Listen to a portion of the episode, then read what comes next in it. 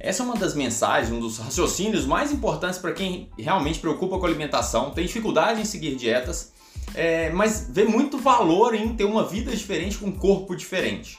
É, é um erro extremamente comum no início do processo, por isso é tão importante assim. E eu quero começar aqui falando uma metáfora aí de como seria, tá? Eu tenho certeza que você já passou por isso na sua vida. Seria você organizar sua mesa de trabalho de estudo ou você organizar seu carro, porque ele tá cheio de papel para lá e para cá e coisas em cima e coisa, e coisa de comida, sei lá. Ou então organizar o seu quarto, porque ele tá muito bagunçado. É, como que funciona isso? isso? Esse exemplo eu tirei de, de um dos livros que eu gosto, né, de neurociência, e estou adaptando ele aqui para nossa realidade, tá? Mas vamos lá. Finge então que você precisa organizar seu quarto, que ele tá uma bagunça. Tá uma zona lá, toalha e tênis e papel que você levou para casa, enfim. Você precisa organizar ele, porque você não tá conseguindo nem abrir seu armário tão, tão cheio que ele tá, tá tanta coisa julgada que lá tem. Aí o que, que, você faz? Não, precisa arrumar isso. Aí você espera vir aquela súbita vontade, né? Ou então assim, não tô me aguentando mais esse quarto, eu preciso dar um jeito. Aí você vai lá e dá um jeito, organiza tudo, deixa tudo bonitinho, tudo certinho. Você gastou uma hora, uma hora e meia pra fazer isso. E aí você olha e fala assim: olha só como é que tá limpo, ele podia ficar todo sempre assim, né? Esse é o negócio. Para ficar sempre assim, a gente tem que mudar de atitude, porque se eu não mudar de atitude, já já meu quarto tá bagunçado de novo. Eu vou falar por mim, por mim mesmo que eu, quando eu estudava fora, morava sozinho, meu quarto era uma zona. Morava só eu lá dentro do meu quarto, é, não arrumava a cama, ia chegando da, da faculdade, das escolas e deixava as coisas lá, tênis, empurrando para debaixo da cama, é, ficava uma zona. Aí de vez em quando eu falava assim, nossa, não tem jeito não. Ia lá e arrumava aquilo tudo, mas aí uma semana, duas semanas, estava tudo bagunçado de novo. Eu era assim. Hoje, depois que eu casei e minha esposa é super mega organizada, e eu não gosto de ficar vendo ela arrumando as coisas o tempo inteiro, eu quero ajudar nesse processo. É injusto também eu ficar bagunçando tudo e ela arrumando. Eu bagunço apesar dela nunca ter reclamado. Mas é, hoje eu já criei a cultura de acabei de usar um tênis, cheguei do trabalho, sei lá, um sapato. Eu deixo já no cantinho do armário para na manhã cedinho já colocar ele lá no, no armário certinho. A camisa tá suja, já coloco no cesto. Acabou de tomar banho, pendura a toalha. Tirou a meia, já coloca no cesto. Chegou um papel, no meu criado tem uma, um tipo um lixinho assim, que é até bonitinho, que vou lá, se o papel é importante, eu coloco na gaveta no lugar certo. Se ele não é importante, eu já amasso, corto, rasgo e já coloco nesse lixinho. Você está entendendo que o que mudou agora foi a atitude e meu quarto ele sempre está arrumado? Por quê? Porque agora, para mim, é importante pela minha esposa e para dar exemplo para os meus filhos, né? eu tenho quatro filhos, imagina cada um deles deixar o quarto uma zona. Então eu preciso começar do meu, tá organizado, para eles organizarem os dele também. Então, tanto para ajudar minha esposa, quanto para me sentir bem, quanto para dar exemplo para os meus filhos, eu mudei de atitude depois de, de anos de casado, porque hoje é mais importante para mim do que naquela época manter um quarto organizado. Então mudei de atitude e começo a guardar as coisas todas em vez de simplesmente enfiar as coisas para debaixo da cama e deixar as coisas espalhadas. É, aí meu quarto fica organizado sempre. Você está entendendo então que a meta não é organizar meu quarto. Minha meta é deixar o quarto organizado sempre.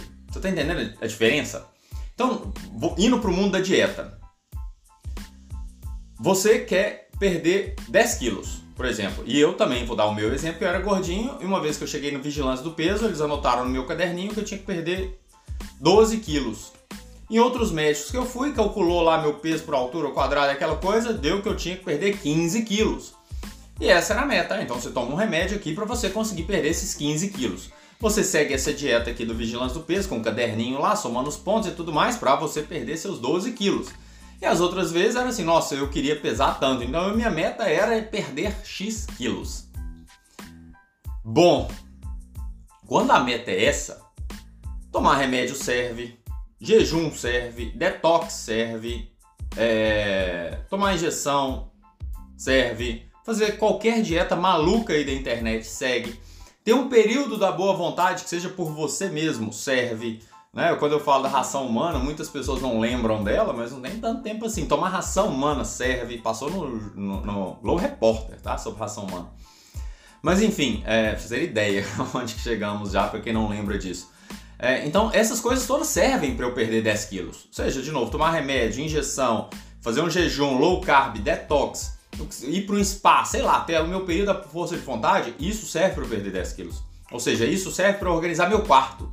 Eu olho para trás depois de ter seguido dois meses de jejum intermitente, depois de ter dois meses tomado remédio para emagrecer, eu olho para trás e vejo que eu realmente estou igual ao meu quarto, tá arrumadinho. Estou com 10 quilos a menos.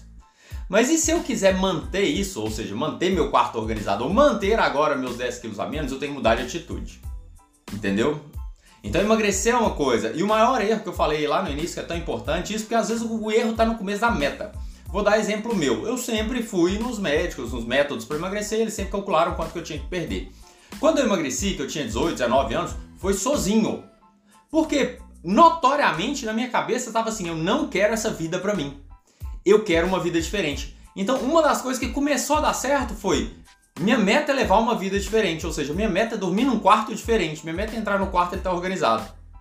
Entendeu? Então, isso faz toda a diferença. Talvez você vai entender isso, igual os pais falam pra gente, ah, quando você for pai você vai entender. Então daqui, talvez daqui a um mês você entenda. Se você escutar isso de novo, talvez você entenda. Não é assim às vezes, mas é totalmente diferente. Não, é perder 10 quilos, é perder 10 quilos. Não é.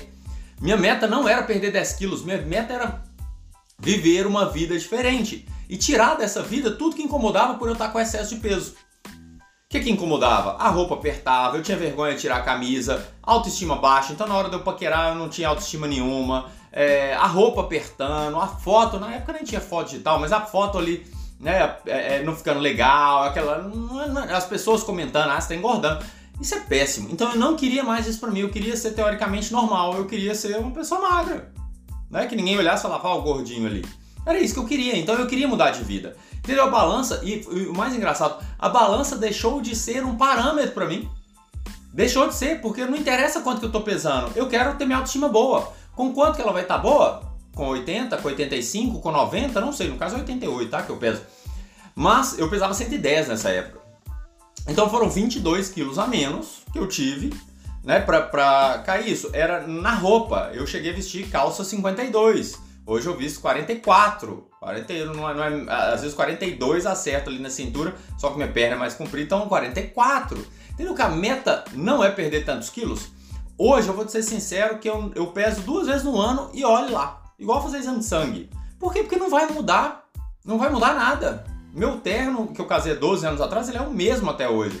Porque minha conduta continua sendo manter meu quarto organizado, ou seja, continua sendo viver essa vida boa e melhor do que era antes. E para isso, eu tenho que ter né, outras coisas que falam em podcast. Eu tenho que sempre lembrar que a vida é muito melhor se eu não ficar repetindo, se eu não comer aquilo demais. Eu como de tudo. Eu como de torresmo, a nuggets, a doce todos os dias, a tortas e tudo mais. As mesmas coisas, pizza, sanduíche, as mesmas coisas que eu comia antes. Só que hoje com muito mais controle, lembrando que eu não sou mais feliz porque eu como muito. Isso aí é assunto de outros podcasts, mas esse aqui nós estamos falando da meta, tá? O podcast de vídeos. Nós estamos falando da meta. Entendeu que é diferente? Como que eu media meu emagrecimento nessa fase de 18, 19 anos? Não era pesando todos os dias loucamente igual eu fazia. Porque a meta era eu me sentir bem e eu acordava assim, gente, eu tô encostando em mim e tô me sentindo melhor eu tô com mais energia, eu tô com mais disposição. Entendeu que a meta é, é, é totalmente diferente e o parâmetro para a gente avaliar essa meta também é diferente.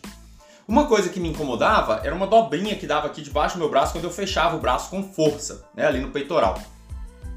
Aí eu todo dia fechava o braço e olhava para baixo para ver como a dobrinha tava. Ela não dizia quantos quilos eu tinha, mas aquela dobrinha me incomodava e até ela acabar que foi muito bom Todo dia eu ia lá e fechava, todo dia eu experimentava uma roupa, todo dia não, mas enfim, experimentava uma roupa para saber se ela estava melhor, encostava em mim para ver se eu estava melhor.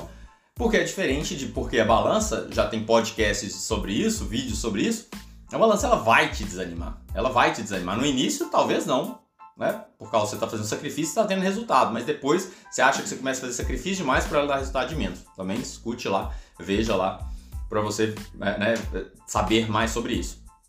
Agora, uma coisa muito importante também é o seguinte: naquela época da faculdade, que eu morava sozinho, eu não ligava do meu quarto tá bagunçado. Isso é uma parte muito importante aqui desse, desse, dessa, desse vídeo, dessas dicas, desse podcast, enfim. Muito importante. Naquela época eu não ligava do meu quarto tá bagunçado. Hoje eu ligo.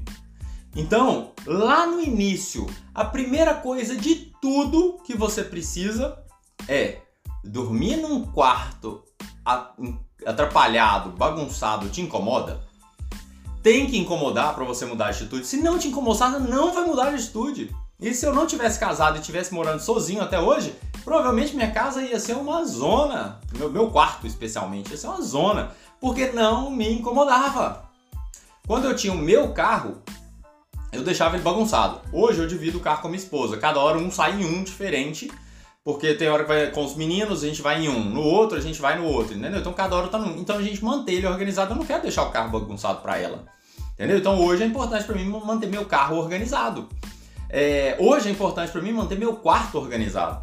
É importante para você emagrecer ou não é? Eu tenho um tanto de paciente que o problema dele está lá no início. Para ele não é importante emagrecer. Ele chegou até mim porque ele conheceu um paciente que emagreceu muito e ele que também gostaria de emagrecer.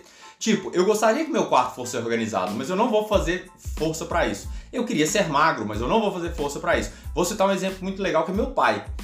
Né, com mais de 70 anos, ele antes tinha dor no joelho e ele, e ele nem andava e tudo, mas mantinha mais magro, porque ele sabia que eh, estar mais magro doía menos o joelho dele. Ele foi acabou colocando duas próteses no joelho. O que acontece agora? O joelho dele não dói, então ele não enxerga tanto valor em estar mais magro. Então você falar assim com meu pai, pai, você quer ter 10 quilos a menos? Ele vai falar assim, eu quero. Mas aí você tem que fazer isso, isso, isso, mudar essa atitude, essa atitude, essa atitude para você conviver com 10 quilos a menos. Aí, ah, não, não estou disposto, entendeu? Então, é importante manter o quarto organizado para você? Ah, eu queria que ele fosse organizado, mas se não é muito importante, eu não vou mudar de atitude para ele manter organizado. Não vai mudar. Então, o primeiro erro, como eu falei de alguns pacientes, eles queriam emagrecer, igual meu pai, mas eles não se incomodam ou a vida não é ruim ao ponto de eu ter que tomar as atitudes necessárias para me manter 10, 15, 15, 20, 30 quilos abaixo. Eu queria, mas sem esforço. Eu queria, mas, entendeu? Então, tem um grande problema e o primeiro é, isso é muito importante para você? Manter o quarto organizado, estar 10 quilos a menos, é uma coisa que vai mudar a sua vida? Vai mudar? Igual mudou a minha? Se for, você tem grande chance de conseguir. É o primeiro passo, porque se não der esse primeiro passo, não tem jeito para mais nada. É você reconhecer que isso é muito importante para você. Pessoas que estudam para concurso e falam assim: eu quero ser juiz, eu quero ser promotor, eu quero ser fiscal da Receita Federal, sei lá.